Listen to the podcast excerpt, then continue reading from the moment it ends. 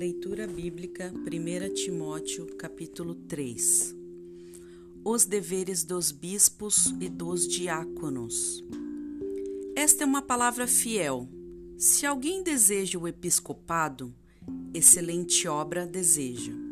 É necessário, pois, que o bispo seja irrepreensível, marido de uma mulher, vigilante, sóbrio, honesto, hospitaleiro, apto para ensinar, não dado ao vinho, não espancador, não cobiçoso de torpe ganância, mas moderado, não contencioso, não avarento, que governe bem a sua própria casa, tendo seus filhos em sujeição, com toda modéstia.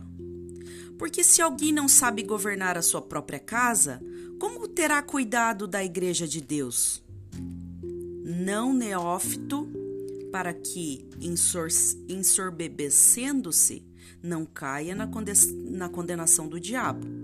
É necessário também que tenha bom testemunho dos que estão de fora, para que não caia em afronta e no laço do diabo.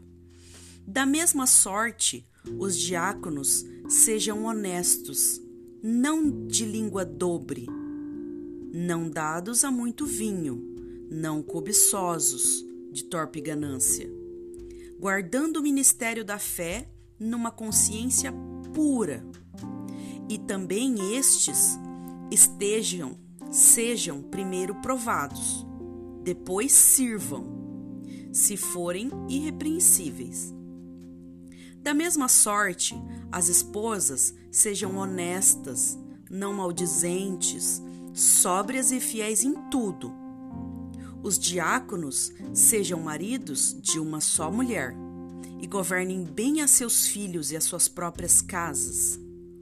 Porque os que servirem bem como diáconos adquirirão para si uma boa posição e muita confiança na fé que há em Cristo Jesus. Escrevo-te estas coisas, esperando ir ver-te bem depressa.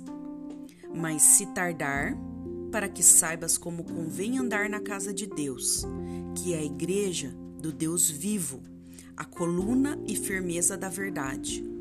E sem dúvida, grande é o mistério da piedade. Deus se manifestou em carne, foi justificado no espírito, visto dos anjos, pregado aos gentios, crido no mundo, recebido acima da glória.